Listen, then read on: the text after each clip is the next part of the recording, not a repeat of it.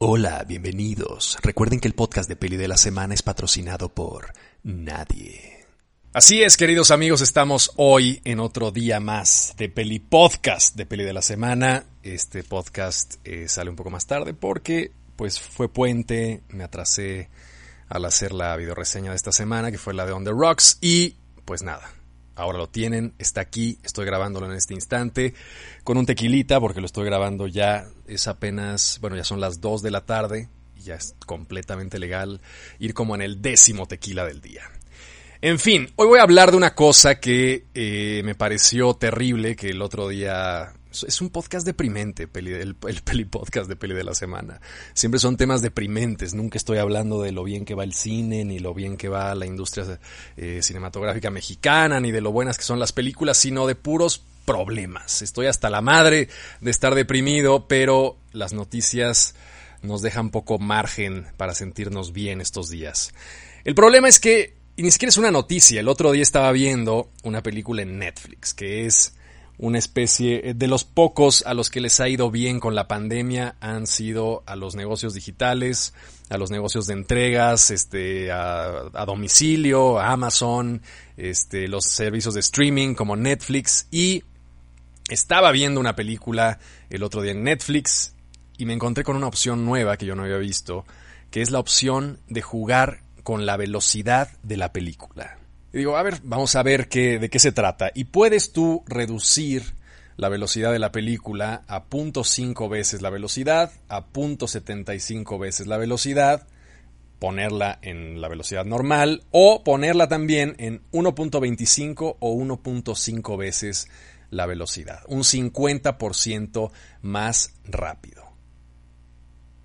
Y lo intenté y dije, no mames.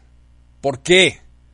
¿Por qué esto está ocurriendo? Está ocurriendo porque estamos sometidos últimamente, esta generación es una generación muy complicada que vamos a ver los efectos de esto a largo plazo, eh, no ahora, sino en 10, 15 años, que es una generación que está sobreestimulada todo el maldito tiempo. No hay manera de consumir la cantidad de series que se producen todo el tiempo. Yo ahorita estoy apenas viendo Game of Thrones. Soy un caso especial porque soy un anciano. Pero, pero los jóvenes están sometidos para estar al día, para poder estar al día de lo que la gente ve y de lo que sus amigos consumen, están sometidos a una presión tremenda. A mí porque me vale madres y porque esto no es mi trabajo y porque me divierto haciendo lo que veo pero no lo hago de forma profesional, no me veo en la necesidad de tener que consumirlo todo y porque no tengo 15 años. Pero los chicos de 15 años están ahorita sometidos a una presión tremenda para verlo absolutamente todo. We Are Who We Are, The Queen's Gambit, ya salió la nueva temporada de The Crown, eh, Game of Thrones, todas las series que se producen al año, y no solamente las que se producen al año, porque no hay manera, no hay poder humano de consumirlas, sino simplemente las, las opciones de series que están medianamente en boga, son muchísimas. Son muchísimas. Y si quieres tú estar al día, se vuelve una tarea absolutamente imposible. Hay 20 series que quiero ver y a mí me cagan las series. Porque no me gusta comprometerme a una relación a largo plazo con un producto que no sé si me va a dar la satisfacción que yo espero. ¿no? La peor inversión de tiempo que yo hice en mi puta vida fue ver Lost, por ejemplo. ¿no? O sea, la recuerdo con odio, la recuerdo con, con rencor. Pinche serie de mierda que tuve que ver. Y, ya no podía dejar de verla porque ya, ya había invertido. Es el camino del apostador. Una serie, las series son el camino del apostador que va a Las Vegas. Lo está perdiendo todo y dice, no mames, ya perdí tanto que tengo que, tengo que seguir. Porque no me puedo ir de aquí con esta pérdida. Y en lugar de irse con la pérdida de la mitad del dinero que llevaba, pierde absolutamente todo, hasta los pinches zapatos. Y esa es la psicología de las series. Una vez que te enganchaste y que ya le dedicaste 40 horas a ver una serie, porque a la hora que uno hace la cuenta, dices, no puede ser. O sea, Game of Thrones son 8 temporadas de 10 capítulos cada una, más o menos. Son 80 horas de tu vida. 80 horas de tu vida. Y estoy haciendo la apuesta de que esas 80 horas van a valer la pena. Y que no solamente las primeras 20 van a valer la pena. Que es una apuesta complicada. Y si uno tiene una vida limitada, como la tenemos hasta el día de hoy todos los humanos, se vuelve una cosa súper jodida el hecho de decir voy a comprometer 80 horas de mi vida a consumir un pinche producto audiovisual. Al menos a mí me causa muchísimo conflicto. A mucha gente no, porque se la pasan viendo series y yo no sé cómo le hacen. Mis padres. Mis padres ven más series que yo. Mis padres están obsesionados con las series. Y les digo, ¿de dónde coño sacan el tiempo para ver todas las series? Han visto todas, hasta los dramas coreanos. Que me dicen, no, mira, el otro día vimos un drama coreano de una chica este, que cae en, en Corea del Norte, se va volando y cae en Corea del Norte. Una cosa súper alucinante. Y yo digo, ¿cómo chingados unos señores de sesenta y tantos años en México llegaron a ese drama coreano. Telenovelas turcas, ¿qué carajo? ¿Cómo chingados? ¿En qué momento decides ver tú una telenovela turca sin saber de qué va, nada más porque te dice Netflix, oye, este sospecho que te va a sospecho que tienes 70 años y te va a gustar esta telenovela turca que está de puta madre. Está cabrón comprometerse, ¿no? Al menos a mí me cuesta muchísimo trabajo comprometerme con una serie. Ahora, el punto no es ese. El punto es que, ya asumiendo el compromiso, para estar in y para que tus amigos no te hagan el ostracismo, tienes que estar no solamente comprometido con una serie durante un mes, sino con siete. Porque el nivel de producción de, de, series que se sacan cada mes es de locura. O sea, de locura. Tienes que dedicar tu vida entera a verlas. Y entonces Netflix, que son unos cabrones muy listos, lo que hacen es decir, ok, sabemos que la gente joven está obsesionada con ver series, que no hay poder humano para poder ver todas las series, y entonces les vamos a poner este botón que aumenta en un 25 o en un 50% la velocidad. Para que tú en lugar de ver una serie en el ritmo normal, puedas ver el 50% más de un capítulo cada vez que te sientas a ver un capítulo de una serie. Entonces, si una serie dura una hora, la acabas en media hora, y entonces en una hora, en lugar de ver, de ver un capítulo, puedes ver dos. Esto a mí me parece una auténtica pesadilla de la modernidad. Y aquí sí no creo yo estar viejo, porque normalmente digo, a ver, esta música no me gusta, estoy viejo. No entiendo estos videojuegos, ¿por qué habrían de dedicarle este tiempo a estos videojuegos? No entiendo, estoy viejo. De acuerdo, válido lo de la juventud ya no estoy yo en este rollo, me han sobrepasado, ya no entiendo ciertas cosas, hay cosas que, con las que ya estoy fuera de onda totalmente. Pero en este caso, no creo que este sea el caso. Porque no depende, no es algo que sea, no, no es algo que dependa, digamos, de un gusto, depende de nuestras capacidades cerebrales. Depende del hecho de que somos seres humanos y que la tecnología avanza, pero nuestro cerebro sigue siendo el mismo de hace 500, 1000, 2000, 3000 años. La evolución neuronal, la evolución de nuestra capacidad cerebral, no va en concordancia con la evolución de la tecnología. No va en concordancia. La evolución de la tecnología es exponencial. Nuestro cerebro sigue siendo el mismo cerebro que el de los hombres del siglo XV, que no tenían ni tele, ni periódicos, ni nada de medios audiovisuales. Entonces, ese es el problema. Que estamos tratando de convertirnos en una serie de superhombres, abotagando el cerebro, llenándolo de mierda todos los días, abriendo el teléfono, viendo el Instagram obsesivamente, viendo el Twitter, viendo el Facebook, viendo el, TikTok, viendo el LinkedIn. Yo no sé cuántas redes sociales tienen ustedes, pero yo no puedo manejar tantas. Y no puedo manejar tantas porque me reconozco incapaz, reconozco que mi capacidad neuronal no está, no es adecuada para entrar en tantas cosas. Cuando uno va a un festival, no, hay peor no hay peor pesadilla para mí que ir a un festival de cine y tener que ver cuatro películas en un día. No es humanamente posible eso. No se puede disfrutar, no se pueden disfrutar cuatro películas en un día es humanamente imposible. Las críticas que salen de los festivales de gente que lleva 8 o 10 horas viendo cine continuamente, a mí me valen madre. No me interesan esas críticas. No hay un ser humano que pueda ser medianamente objetivo al estar sometido 10 horas a un medio audiovisual que te demanda atención, que te, que te demanda capacidad cerebral. No hay manera.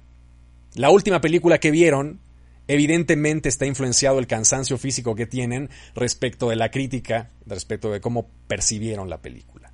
Entonces, no me interesa, yo no leo críticas de festivales precisamente por eso, porque siento que el cerebro humano no está diseñado para esos trenes de aprendizaje, que además no se aprende nada, ¿no? Si uno ve una serie, qué, qué hueva y qué tristeza ver una serie, o eh, binge-watchear una serie, como le llaman ahora, en un día, ¿no? Te echas tres temporadas en un día obsesivamente y vas a la siguiente, y vas a la siguiente, y vas a la siguiente. Es un reflejo muy cabrón de este proceso de insatisfacción contemporáneo que nos invade a todos en mayor o menor medida. Nunca nada es suficiente, nunca puedo estar yo al día. Y en lugar de entender la tragedia del ser humano, que es el hecho de que no podemos consumir todos los medios culturales que producimos, un, solo ser humano no puede consumir, ni aunque tuviéramos la inmortalidad de los vampiros, que es algo que me fascina de esta película de Jim Jarmusch, The Only Lovers Left Alive, que plantea precisamente esa gran tragedia de los seres humanos de no poder consumir, a pesar de tener la vida eterna, de no poder consumir todo el producto cultural de la humanidad. Tienes que ser selectivo, aun siendo inmortal. ¿A qué voy con esto? voy al hecho de que en lugar de entender este proceso que es muy natural, nos negamos a entenderlo y no solamente nos negamos a entendernos, sino que nos hacemos, nos, nos autoengañamos pensando que podemos consumir mucho más de lo que podemos consumir, que podemos aprender mucho más de lo que podemos aprender. Señores, tenemos límites, señoras y señores, tenemos límites. Nuestra capacidad tiene límites. Y me parece tristísimo el hecho de que aparezcan estos pinches botones. No para subsanar una incapacidad, sino para, para, fomentar una obsesión, que es la obsesión de consumo. La obsesión de siempre estar hip, la obsesión de siempre estar a la última, de haber visto todas las series, de haber visto todas las películas. Y el arte cinematográfico, que es el mismo arte de las series, que ahora están a una calidad cinematográfica. Hay, series que son muy superiores en factura, en propuesta audiovisual, en propuesta narrativa que muchas películas. O sea, la idea de que las series eran un arte menor, eso ya se ha vencido desde hace muchos años. Y el arte cinematográfico no solamente son datos, porque finalmente lo que nos está planteando Netflix con este botón es el hecho de decir, una serie que es una serie es un conjunto de datos. Una película es un conjunto de datos. Y entonces tú puedes correr esta película un 50% más rápido y recibir esos datos un 50% más rápido.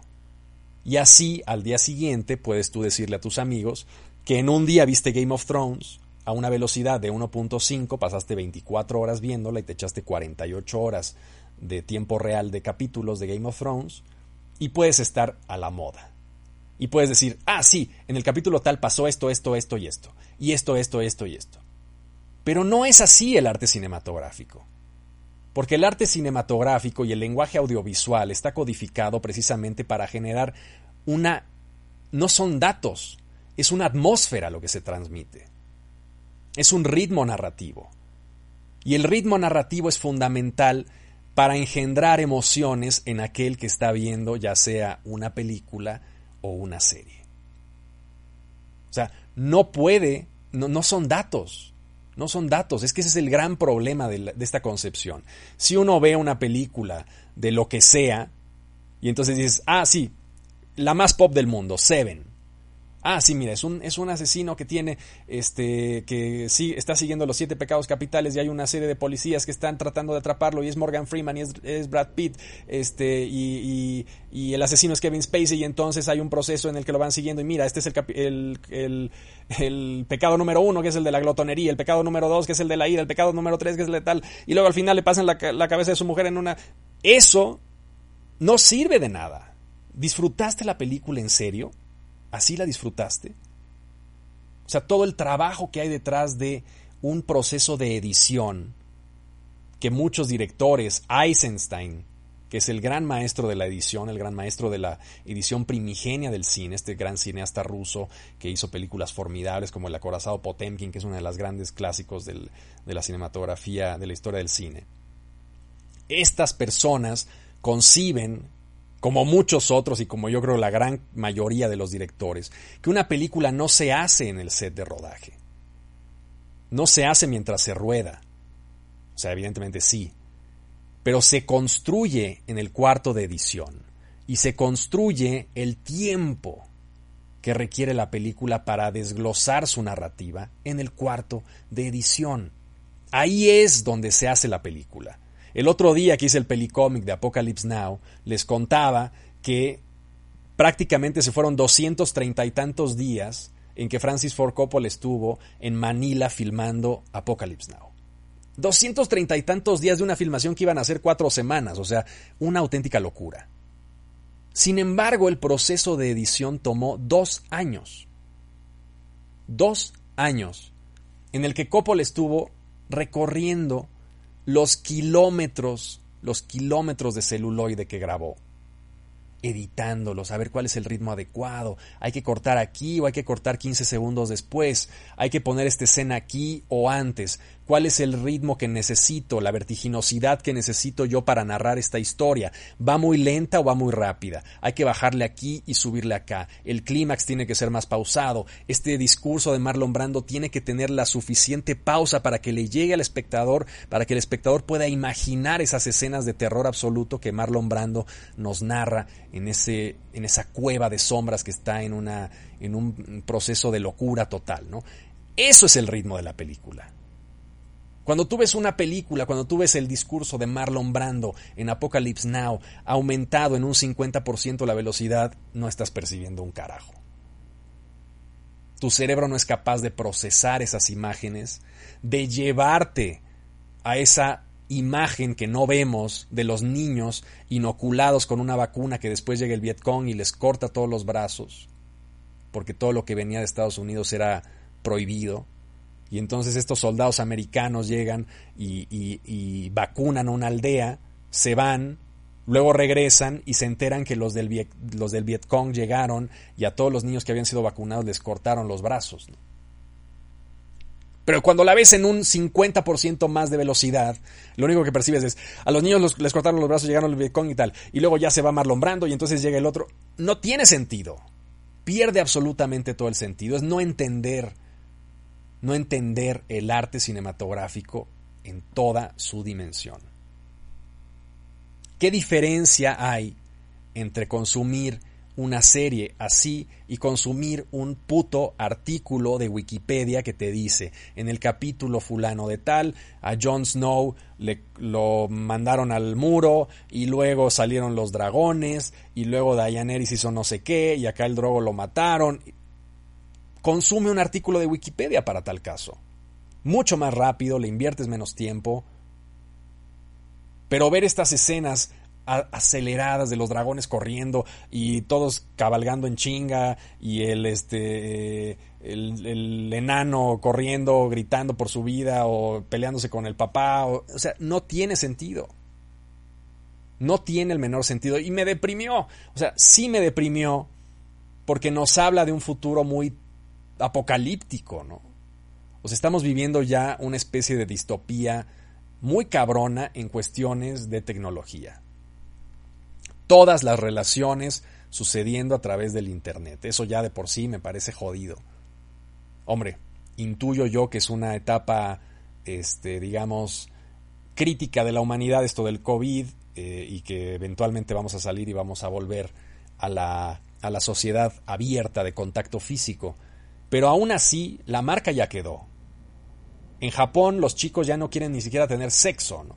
El otro día estaba viendo un documental sobre esta tendencia de los japoneses allá a guardarse. Ya ni siquiera las relaciones interpersonales son para compartir gustos. Ya no está esa parte física. Ya el sexo dejó de tener eh, un papel preponderante en las relaciones humanas.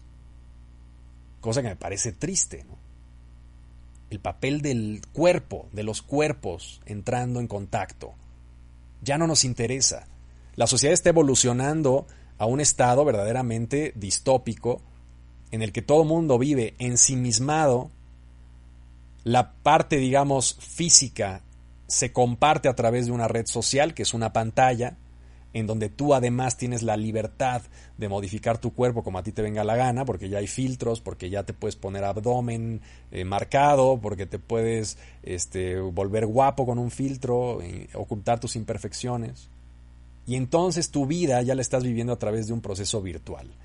Y lo mismo con los gustos, porque los gustos nos están siendo, nos los está dictando una transnacional como Netflix, nos está diciendo tienes que ver esto, tienes que ver esto, tienes que ver esto para estar hip, para que tus amigos te quieran, esto es de lo que van a hablar mañana en la escuela, tienes que ver esto, tienes que ver esto, tienes que ver esto, y velo a 1.5 de velocidad porque no te va a dar tiempo, porque eres un ser humano y sabemos que eres un ser humano, pero te vamos a ayudar a que veas absolutamente todo. Lo mismo sucede en los campus de, este, de las universidades en Estados Unidos. Hay un problema muy severo de chicos que se drogan, para poder aumentar su rendimiento. Hay una serie de medicamentos diseñados para concentrarte, para poder asimilar con mayor rapidez los conocimientos, y todos se están drogando con eso. Y luego te enteras, 15 años después, de lo que nos estamos enterando ahora, que los jóvenes, los adolescentes, están educándose de una forma muy poco funcional que hay graves problemas de memoria, que hay graves problemas de IQ. El día de, hace como, no sé si hace como dos semanas, leí un artículo sobre un nuevo libro que está causando sensación, escrito por el director de investigación en el Instituto Nacional de la Salud de Francia, que se llama Michel Desmourguet, que se llama La fábrica de cretinos digitales. El libro lo que es es una exploración de eh, la forma en la que las mentes jóvenes están cambiando debido a su constante encuentro con aparatos electrónicos, sobre todo con los teléfonos, sobre todo con eh, estas especies como de extensiones corporales que pareciera que fueran como extensiones de nuestro propio cerebro. Y el coeficiente intelectual por primera vez está bajando. Hay un efecto muy interesante que se llama el efecto Flynn, que es un efecto este, psicológico en el que constantemente las generaciones que, que nacen, las nuevas generaciones, tienen un coeficiente intelectual mayor al de sus padres. Es el efecto Flynn. Ahora, por primera vez, este efecto Flynn está dejando de tener eficacia, dejando de tener sentido, dejando de poder comprobarse. Las, las generaciones actuales están, bajo las pruebas actuales de IQ, que se actualizan, evidentemente, que tienen un, eh, estándares diferentes que las de hace 40 años, pero que se comparan con las de hace 40 años con una serie de metodologías, están detectando que el IQ de los jóvenes está disminuyendo. Y no solo de los jóvenes, el mío, cabrón. Porque yo cada que tengo una discusión, cada que estoy, bueno, hace chingos que no estoy teniendo una discusión en un restaurante, evidentemente, pero cada que antes del, eh, del pre-COVID tenía yo una discusión en un restaurante con alguien, inevitablemente, inevitablemente había un dato que teníamos que comprobar con el teléfono. Y eso que, ya, no, ya no somos, somos intolerantes a la frustración del olvido. Somos intolerantes al hecho de, de sentirnos frustrados por no acordarnos de algo cosa que era lo más normal hace 70 años. Estabas tú comiendo y decías, oye, ¿quién escribió este libro? Puta, no me acuerdo, puta, no me acuerdo. Y el otro decía también, no, no me acuerdo. Y ya, te chingabas. O sea, no había manera de saber quién había escrito ese libro. O si alguien había dicho tal cosa.